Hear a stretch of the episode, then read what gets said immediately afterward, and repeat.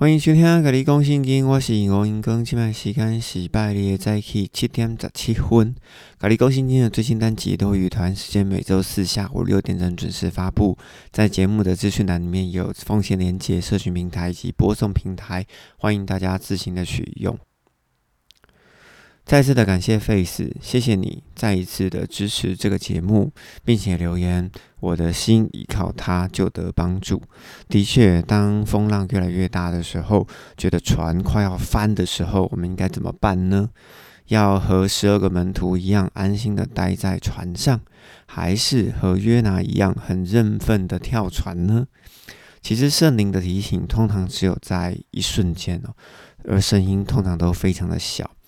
上帝的教导呢，通常已经给了我们认真哦，其实并没有太多问题，怕就是怕在认真过头，自己肩负的责任感或者是责任太多了。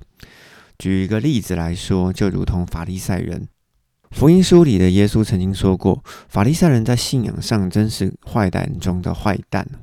如果我们了解被收录的福音书写作时间，最近的一本是在耶稣死后三十年；最远的一本是在耶稣死后六十年才完成的福音书。我想法利赛人的坏哦固然是有，而我也相信其中这些福音书的作者，他们也把主观的观点也写在了福音书里面。但法利赛人在当下会自认有错吗？当然不会有，因为由耶利米预言亡国过后七十年必要复国的预言来看，后面又接着但以理书的预言，由所罗巴伯重新建立被巴比伦毁灭的耶路撒冷之后，在西元前的四百五十八年，以斯拉传下来的新律法，而这些习惯。这些约定成熟的事情，都是这一群法利赛人的阿公的阿公的阿公的阿公传下来的。这些事已经执行了将近五百年了，都没有问题。耶稣一出现，就指着这群人说：“你们是毒蛇的种类，魔鬼的儿子。”如果今天我是法利赛人，我面对这样子的指控，我哪受得了？如果我们综合之前曾经讲过的讯息，通通一起看，犹太人只是被以赛亚封印的帕子给盖住了而已，而法利赛人呢，也只是执行他们认为对的事情。如果耶稣没有骂法利赛人是魔鬼的儿子，我相信耶稣是死不了的。既然耶稣死不了，新约就立不了。那今天同是外族人的你和我，有机会得救吗？大家可以来想一想这件事情，而法利赛人的问题呢，只是肩负的重大的责任感哦，忘了把手松开来，把决定权交给圣灵。如同有游泳过的人都知道，如果你要躺在水中完全的浮起来，你必须要全身放松。但是呢，这是一件很不容易的事情，因为水虽然拖着身体，而也可以随时让你的身体沉入水中。在这个过程里，我们只能透过不断的练习拿捏平衡。当然，圣灵也不会一次就放弃了你，或者说是放弃了我，一定还会有机会的。只是机会呢，会不会一直来？这个我们不知道。我们只能说要把握机会，因为时间的窗口就是这么大，过了呢就没有了。希望这一点分享能够使我们都成为由心中依靠圣灵的人。最近看了一本书，书名叫做《暴力电玩如何影响杀戮行为》。这本书在讨论电动游戏攻击行为以及杀戮心理学的关系。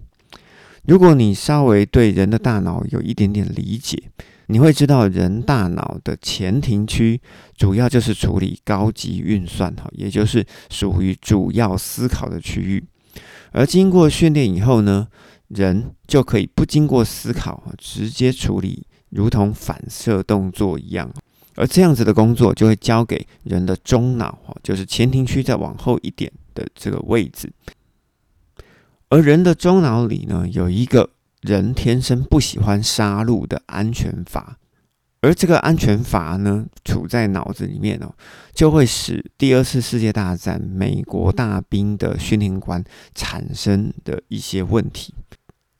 因为美国大兵在训练打靶的时候呢，他击中靶心的几率大约会在百分之九十以上，但是在战场上，他们面对敌人的时候，击中敌人的几率呢，大约在百分之三十以下。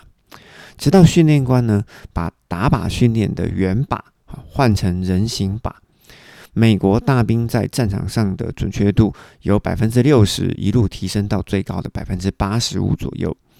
虽然只是置换了靶的外形，但是透过这样子的置换，美国大兵的中脑的安全阀就可以在上战场的时候暂时的关闭，大大的提升准确率。而你或许不知道。在中东的伊斯兰国，他们是如何训练杀手的呢？其实他们就是透过暴力电玩。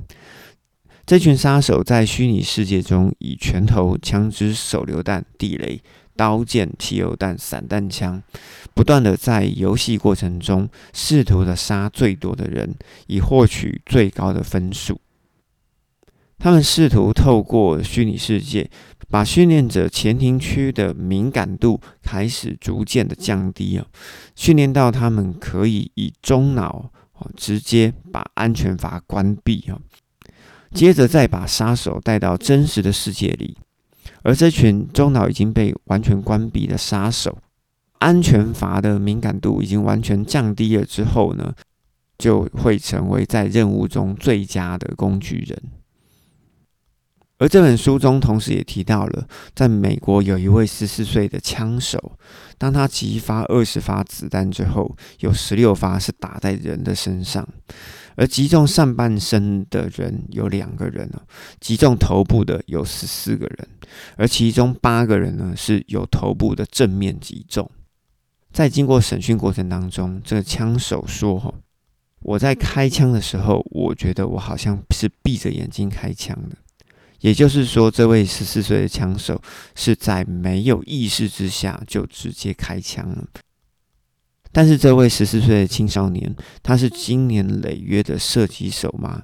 绝对不是哦，而是透过暴力电玩的训练而产生出来的结果。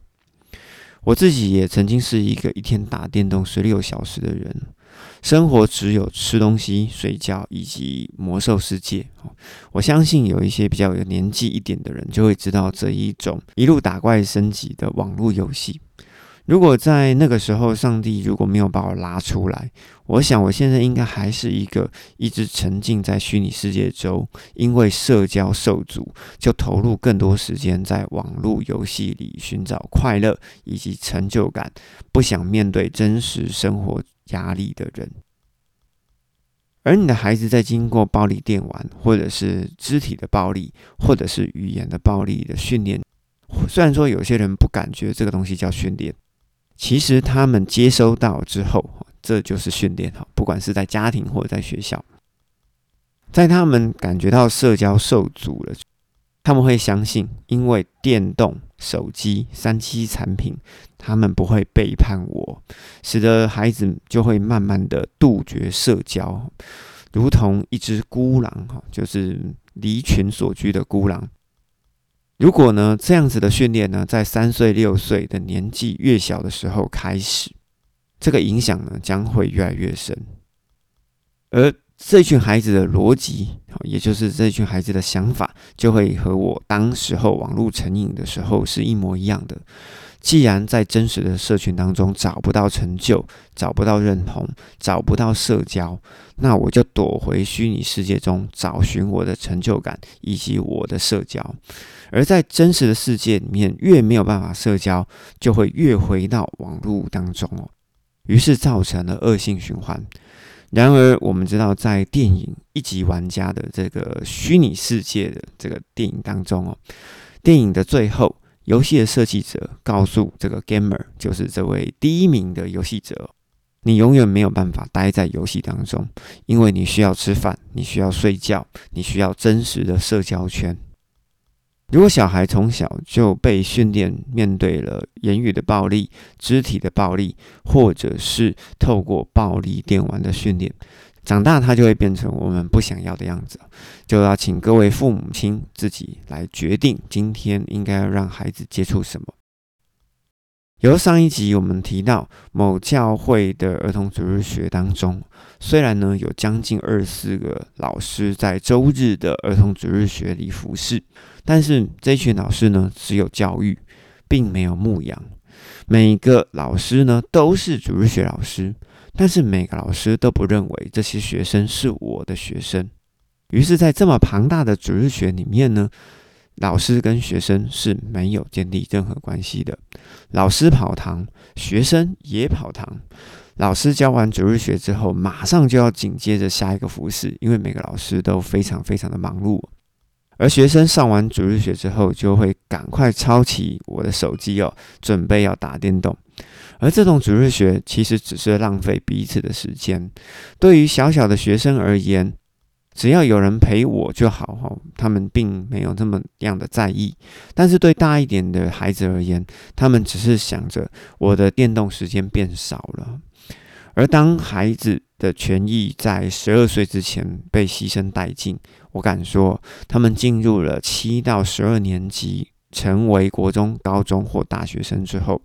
当他们有能力可以独立自主离开教会，我相信百分之九十以上不会再回到教会当中，因为这个教会里面只有想尽义务的大人，和我一点关系都没有。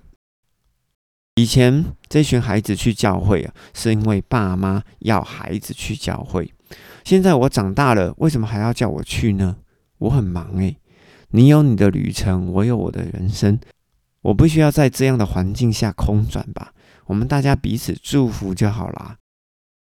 而我也相信哦，这一群努力规划教会中教案的高层，在多年过后，他们只能说：“哎呀，我们花了这么多的时间在教育上面，人为何总是留不下来呢？”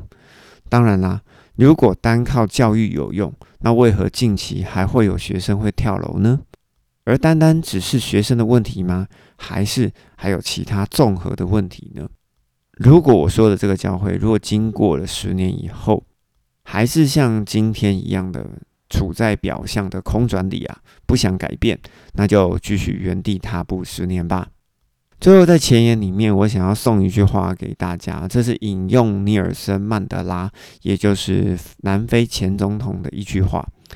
要知道一个社会的灵魂，最好的方式就是看这个社会如何对待孩童。除此之外，没有其他更好的办法。我相信这句话可以用在社会，也可以用在教会，也可以用在家庭。我也在此，请你想一想，是否真的如此？